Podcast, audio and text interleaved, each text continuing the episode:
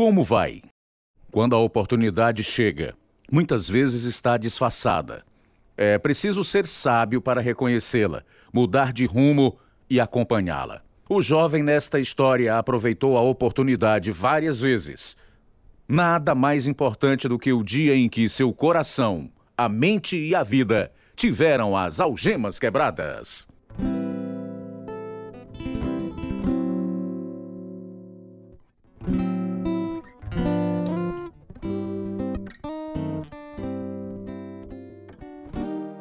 Esse é o programa Algemas Quebradas histórias reais de pessoas cujas vidas foram transformadas, dramatizadas e produzidas em inglês em Chicago pela Missão Pacific Garden e no Brasil pelo Algemas Quebradas.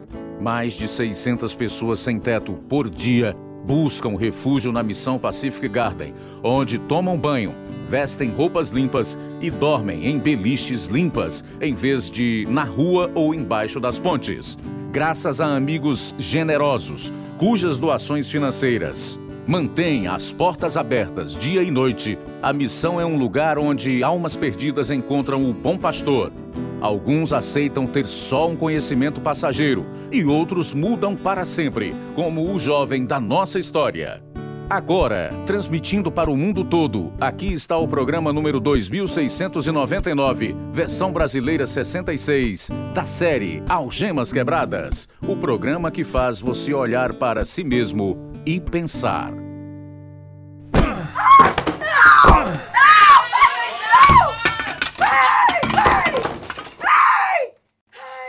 Ô Estevam!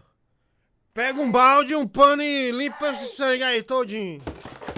Ai, pai, para! Ai!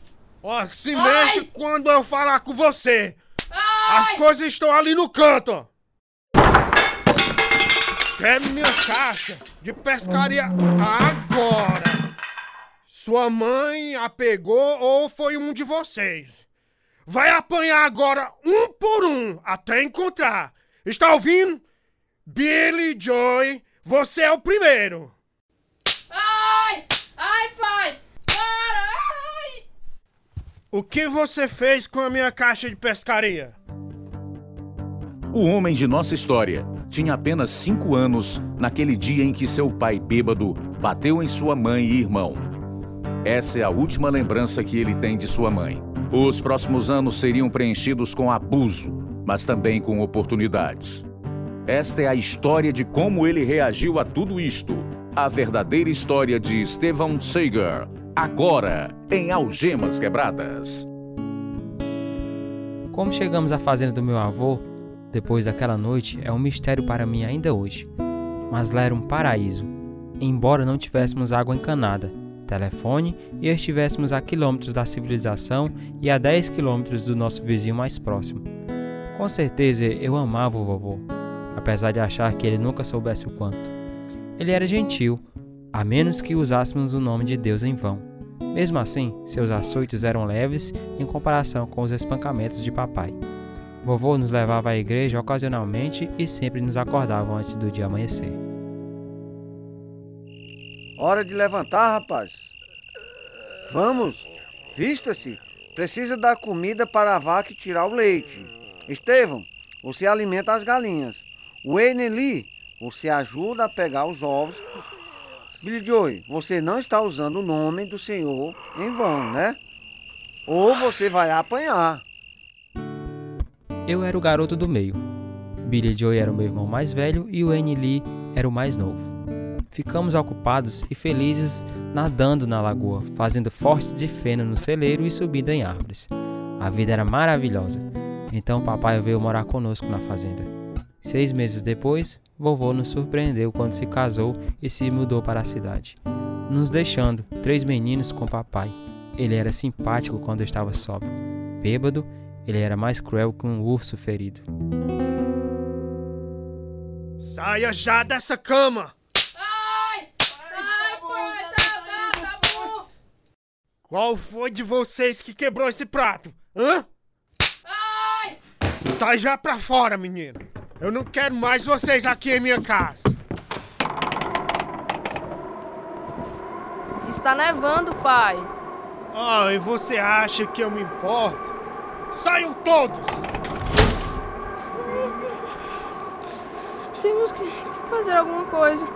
Ou vamos morrer de frio. Vamos entrar na traseira do caminhão.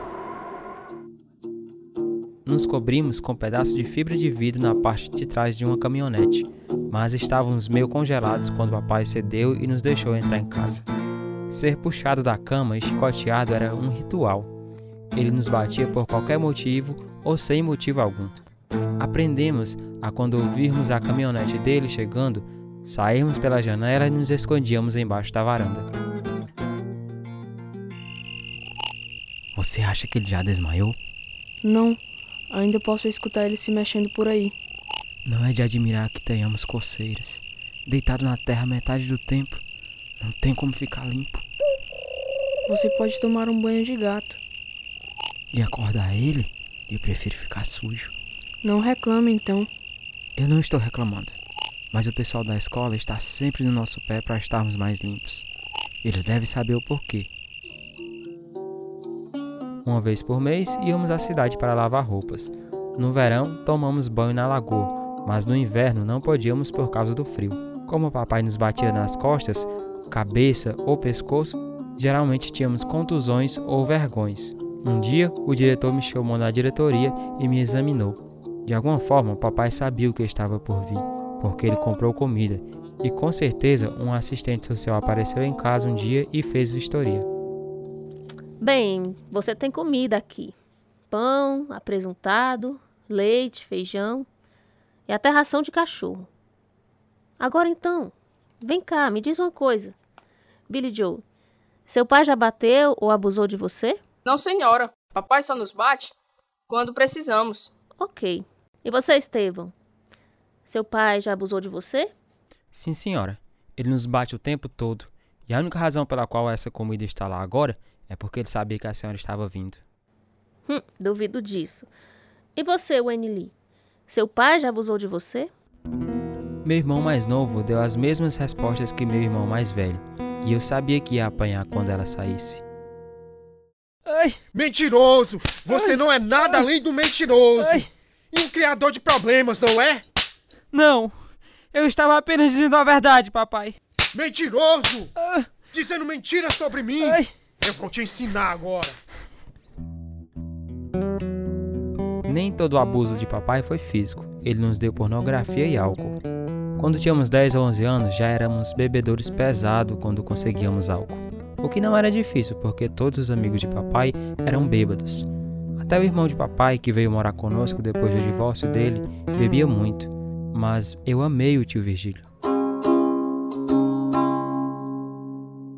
Você quer cerveja? Claro. Pode apostar. Eu não bebi muito até entrar no exército. Foi difícil na Coreia, tio?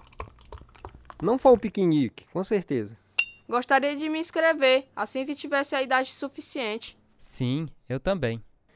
Antigamente, um homem era respeitado por ser um soldado. As pessoas tinham orgulho do nosso país. Agora eles cospem você e menosprezam os veteranos. Sim, a guerra do Vietnã fez isso. Sim, olha minha foto. Eu era respeitado quando era soldado. Ele não permitiu hippies e viciados em droga no exército na época. Agora sou tratado como um deles, sem respeito. Eu não tenho respeito, nenhuma ajuda médica também. Os comprimidos, eles não fazem nada. Tio Virgílio sofria de algum tipo de transtorno mental, como a depressão. Ele tomava pequenas pílulas marrons que eu tentei tomar uma vez, mas elas eram amargas. Então eu as cuspi rapidamente. Eu sabia que ele estava piorando quando rasgou a foto naquele dia. Mas ele foi gentil conosco, meninos, durante sua estada de dois anos, garantindo que tivéssemos comida para comer. Tio, você sabe o que aconteceu com minha mãe? Sei não, Estevam. Ela veio do norte de algum lugar. Eu acho. Talvez ela tenha voltado para a família dela em Illinois. Eu sempre me perguntei por que ela nunca voltava para nos ver. Acho que não aguentava seu pai. Só isso. Por que você está comendo a essa hora do dia, garoto? Eu disse que ele podia, Donaldo. Bem, eu digo o contrário. Levante-se, garoto. Eu vou chicotear você. Não, não vai. Você não vai me dizer o que fazer com meu filho, Vigílio. Você não vai chicotear esse garoto. Vem pra Vem, vem! Vou te meter a porrada. Ai! Ai! Ai! Ai!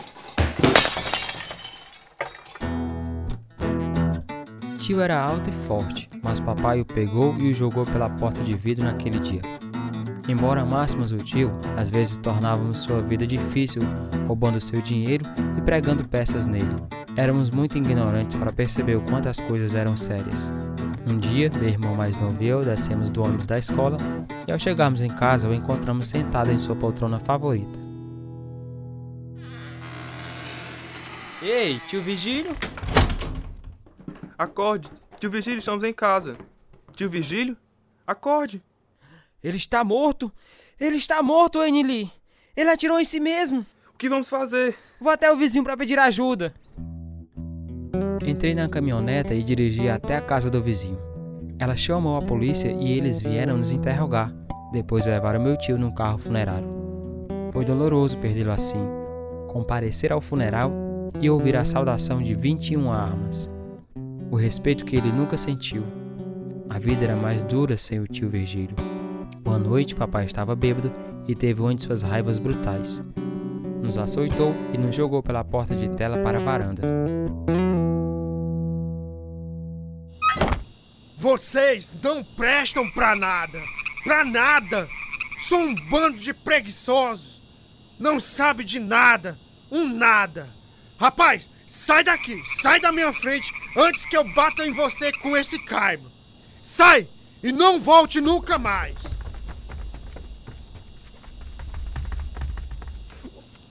Ai, minha perna dói onde ele me chutou. Eu pensei que ele ia nos matar. Acho que vai demorar um pouco para ele se acalmar. Ele tomou um porre. Já chega disso. Ele está ficando pior. Isso é longe o suficiente. Vamos voltar. Não, eu não vou. Vamos lá, Estevão. Não, eu não vou voltar. Você precisa voltar. Pra onde vai? Eu não sei, mas eu prefiro morrer do que voltar para lá.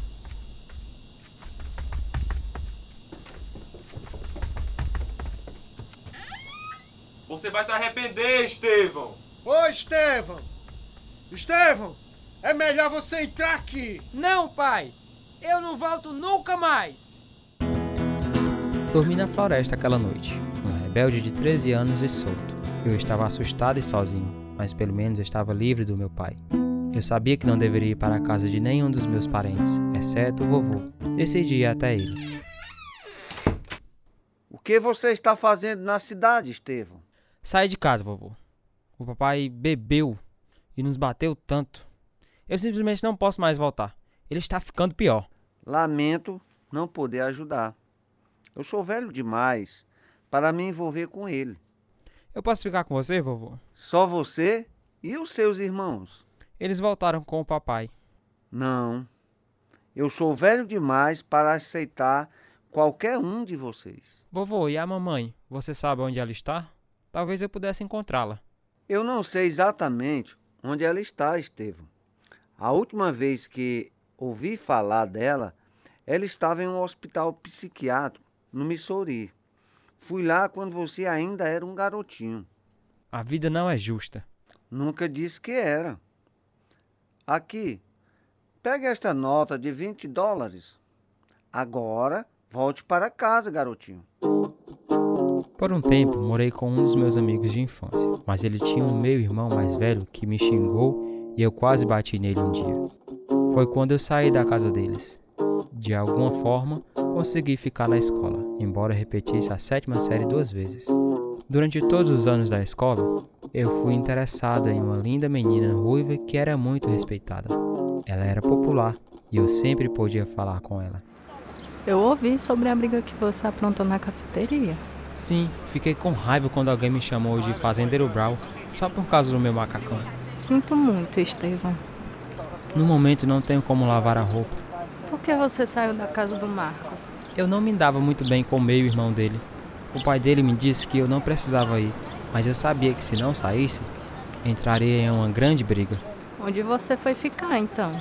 Ontem à noite eu dormi em um lugar onde alugam reboques de mudança. Oh, Estevão, isso é terrível. Eu já dormi em lugares bem piores. Pelo menos as almofadas que eles usam para proteger os móveis são macios, como os colchonetes na academia. Você dormiu na academia? Eu faço o que tenho que fazer, Rebeca. Não acredito que ninguém em sua família possa ajudá-lo. O vovô tem quase 80 anos. O resto deles não se importa. Como você aguenta isso, Estevam? Eu enlouqueceria se não tivesse um lar. É muito mais fácil do que morar com meu pai. Você não tem ideia de como foi um pesadelo. Outro amigo me convidou para ficar com ele, mas não tinha um pai por perto. Então eu fui rebelde lá. Não fazia o que a mãe dele me dizia para fazer e não voltava nos horários que ela dizia para voltar. Também não me dei bem com o irmão mais velho dele.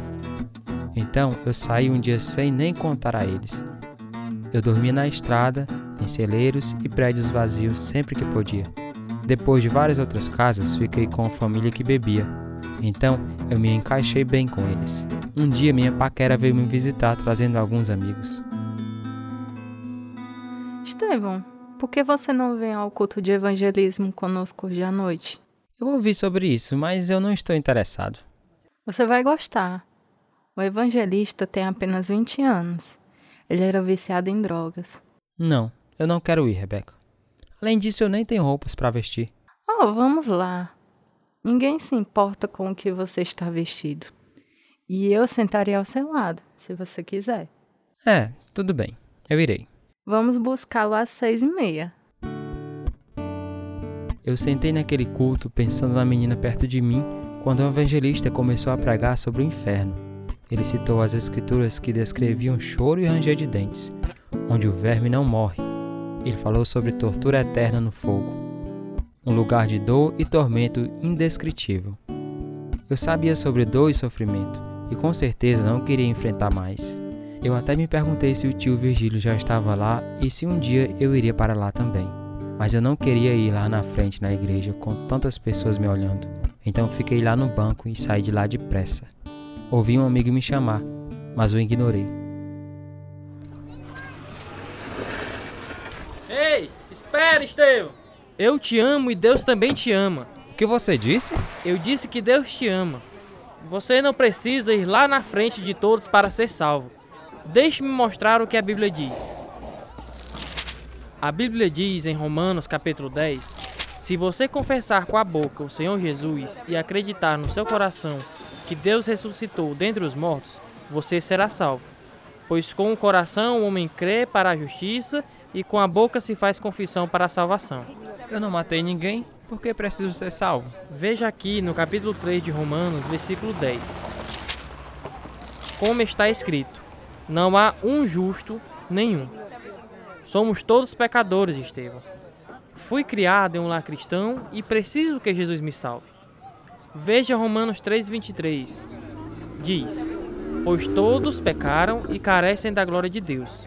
Isso inclui eu e você. Pois é. Você foi à escola bíblica de férias uma vez. Lembra de João 3,16? Lembro. Porque Deus amou o mundo de tal maneira que deu seu Filho unigênito para que todo aquele que nele crê não pereça, mas tenha a vida eterna.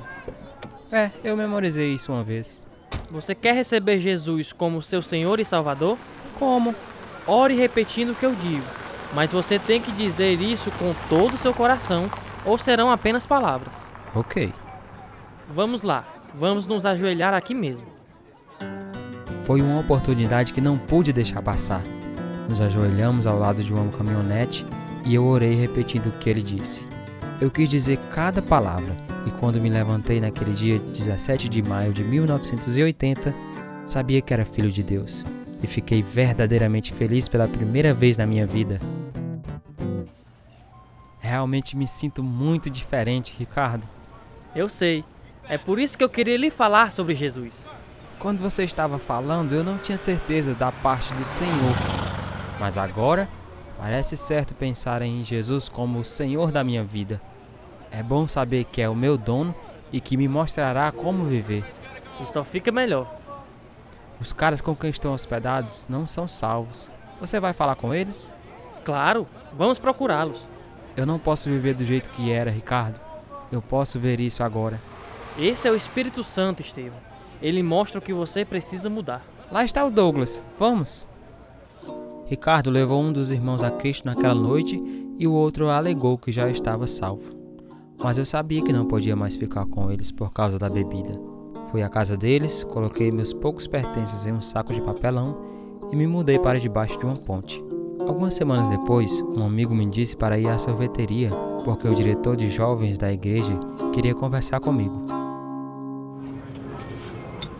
Marcos me disse que você entregou sua vida a Jesus no culto de evangelismo. Sim, senhor.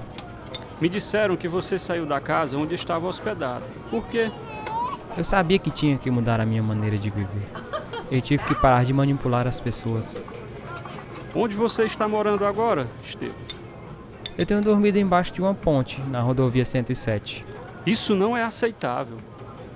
Por que você quer conversar comigo, senhor Samuel? Eu tenho conversado com algumas famílias da igreja sobre adotá-lo, ou pelo menos ajudá-lo. Se você não encontrar um lar em breve, acabará na FEBEM. E nós não queremos isso. Mas quem iria me querer? Os Sagers. Os Sagers? O filho deles, o Ricardo, foi quem me levou a Cristo. Eu sei. Eles também têm uma filha de 10 anos e um filho dois anos mais velho que você. Mas eles querem aceitá-lo e até adotá-lo como filho. Então eu gostaria que você falasse com eles.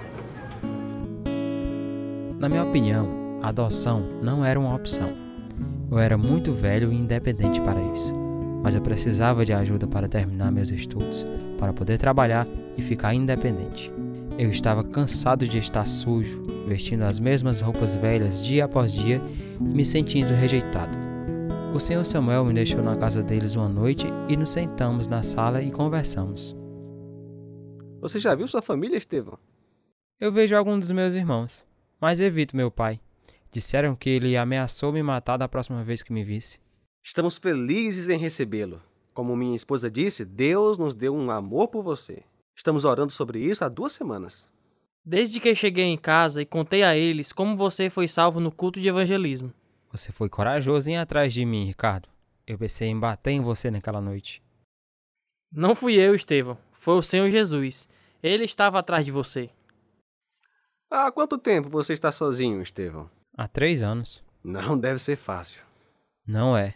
Mas nunca mais voltarei a morar com meu pai. Você não precisa. Você pode morar aqui a partir de agora. Eu agradeço, senhor Samuel. Mais do que você pode imaginar.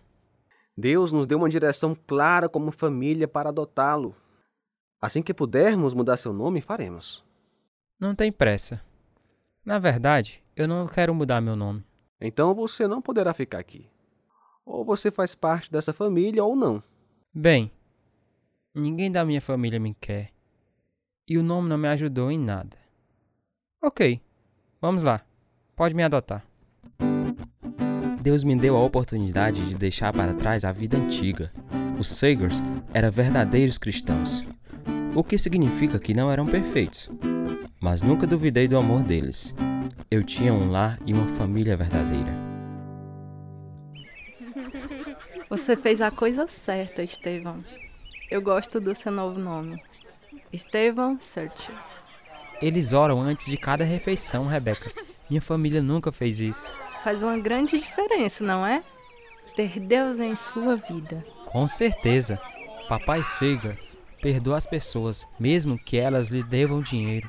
Por meio deles e do ensino das Escrituras, agora também posso perdoar meu pai de verdade. Eu digo novamente, você fez a coisa certa. Rebeca, meus pais querem que nos distanciemos. Por quê? Eles acham que é melhor que eu me concentre nos estudos agora. O que você acha? Eu não gosto porque você tem sido uma boa amiga. Mas eu deveria fazer o que eles dizem. Eu sei que eles querem o meu bem. Isso foi uma decisão difícil para mim, mas eu tive que obedecer ao Senhor através da minha obediência aos meus novos pais. A decisão da família de me adotar mudou o meu nome e meu futuro. Mas o mais importante é que Deus me adotou e me deu o melhor nome de todos: um filho de Deus. Meu novo pai era um empreiteiro que construía e reformava casas. Dois anos depois que eles me adotaram, pouco antes do meu último ano do ensino médio, passamos por dificuldades financeiras e papai não conseguiu encontrar trabalho. Então, como vocês se sentiriam em se mudar para Louisiana? Por quê, pai? Encontrei algum trabalho lá. É, eu sei que é difícil mudar de colégio no seu último ano, mas é preciso dinheiro para comer. E é lá que está o trabalho. Eu frequentei essa escola a vida toda e vou sentir falta de fazer parte do time de futebol. Mas você pode participar do time de futebol em sua nova escola. E não vai doer ficar longe das memórias antigas daqui. Isso é verdade. Sua mãe e eu oramos sobre isso e achamos que é o que o Senhor quer que façamos. Então nos mudamos para Louisiana. Ricardo e eu fizemos os testes e fomos chamados para o time de futebol naquele ano, formando-nos longe de onde cresci. Deus tinha um plano para a minha vida, incluindo a mulher que eu conheci e casei lá. Loriana e sua irmã vieram à nossa casa para nos convidar para ir à igreja delas, e Ricardo e eu nos apaixonamos por elas. Tivemos um casamento duplo em 1984, quando eu tinha 20 anos. Loriana e eu agora temos nove filhos, pelos quais oro constantemente. Compartilhei a mensagem do Evangelho com meus dois irmãos naturais. O resto é com o Senhor. Como eu o louvo pelo dia em que recebi seu maravilhoso presente da salvação. Ele mudou minha vida para sempre. O Salmo 68, versículo 6 diz: Deus dá uma família aos que vivem sós, liberta os presos e os faz prosperar. Os rebeldes, porém, ele faz morar em terra árida. Pense nisso, amigo ouvinte. Você está preso a correntes invisíveis, vivendo em uma terra seca. Jesus o libertará e o levará para a família dele. Não há nada que você possa trazer a Deus, exceto a disposição de abandonar a vida antiga. A Bíblia diz em Efésios capítulo 2, versículos 8 e 9: Porque pela graça sois salvos pela fé, e isso não vem de vós, é dom de Deus, não é de obras, para que ninguém se glorie. Esse presente é para você agora. Se precisar de ajuda para tomar essa decisão que muda a vida, entre em contato conosco. Algemas Quebradas, Caixa Postal 1, Nova Russa, Ceará, Brasil. CEP 62 e 200, traço 000. O telefone 0, operadora de sua preferência, DDD 88 3672 1221. E-mail algemasquebradas@hotmail.com e o nosso site algemasquebradas.com.br. Esse é o programa número 2699, versão brasileira 66. Participaram da história verdadeira de Estevão Seger os seguintes atores: João Carvalho, Marcos Souza, Vanusa Melo, Marcelo Farias, Kelton Jonathan, João Pedro Ibiapina, José Rodrigues, João Lucas Barroso, Ronaldo Sampaio, Israel Araújo, Zilanda Pontes. Tradução Joelma Pontes e Pedro Henrique Azevedo. Direção Carlos Lopes e João Carvalho. Produção João Lucas Barroso. Música Ismael Duarte, Heriberto Silva e Wesley Silva. E eu sou Luiz Augusto. Algemas Quebradas é produzido pela Missão Pacific Garden, a fim de mostrar, através de histórias verdadeiras, que se sua vida for vazia, ela pode ser cheia até transbordar. O endereço é Missão Pacific Garden, 1458, Sul Canal Street, Chicago, Illinois, 60607, Estados Unidos. O nosso endereço no Brasil: Algemas Quebradas, Caixa Postal 1, CEP 62 e 200, traço 000, Nova Russa, Ceará. E-mail algemasquebradas@hotmail.com ou visite nosso site algemasquebradas.com.br.